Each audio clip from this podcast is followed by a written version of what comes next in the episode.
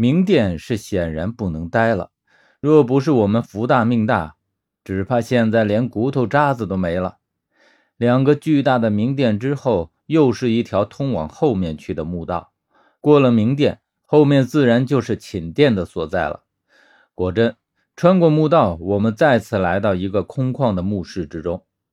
只是这里应该是寝殿的外殿，因为整个墓室里排着整齐的兵马俑，都是用泥土烧出来的。当然，因为年代如此久远的关系，很多都已经损坏了，摔在地上变成了一堆烂陶片，而有些则只挂着半边脸，反正形态各异。完整的虽然也很多，但也不过只占总数的一半左右。总的来说，兵马俑被放置在墓室之中。不被刻意破坏的话，是不会有这样的损坏的。当然，除了地震、火山喷发这样不可预测的灾难。薛说：“小心点有古怪。”他说完，已经率先走进了兵马俑之间。我们刚要上去，十三却已经在一旁嘀咕道：“我怎么觉得这些兵马俑有问题？”啊？”我回头看他一眼。只见他正将眼睛凑在从胸部断裂的兵马俑上，边说着，还边用手摸了摸断口处。看到断口的时候，我也稍稍惊了一下。这里的兵马俑是实心的，很显然，里面的泥土已经被烧硬实了。可是，据我对兵马俑的了解，为了能让兵马俑在墓中站稳，不易倒塌，通常都会将腹腔以上的部分做成空心的，而腿脚则做成实心的。这样上身轻下身重，就能很稳固地站在地上。可是这里的兵马俑却不是这样，而且很诡异的是，头和脖子是空心的，往下则都做成了实心的。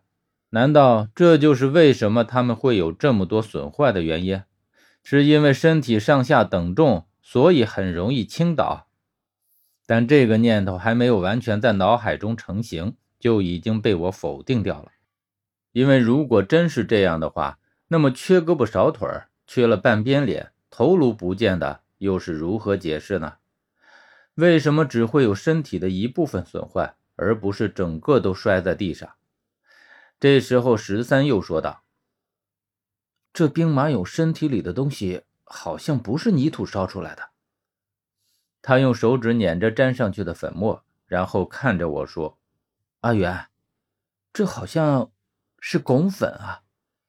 我狐疑的看了十三一眼，他一本正经，并不像是在开玩笑。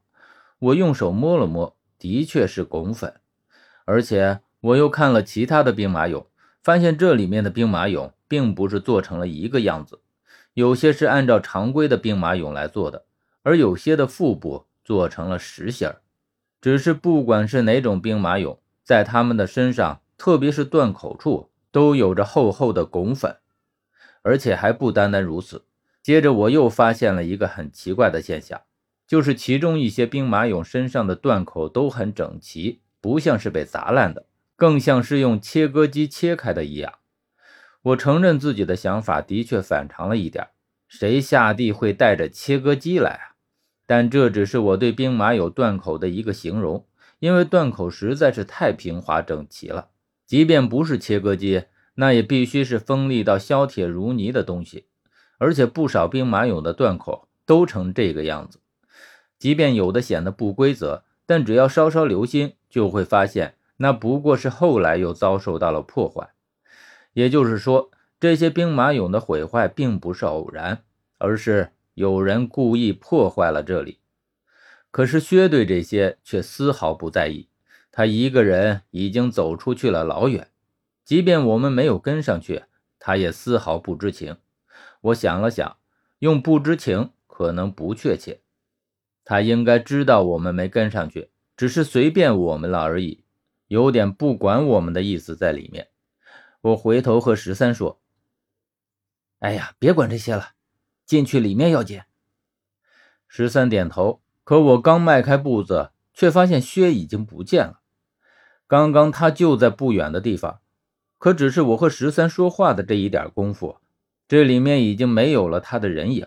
一眼看过去，尽是兵马俑。我说：“哎呀，糟糕！薛丢下我们一个人先走了。可是十三对薛的消失丝毫不以为意。哼，那你不是应该高兴才对？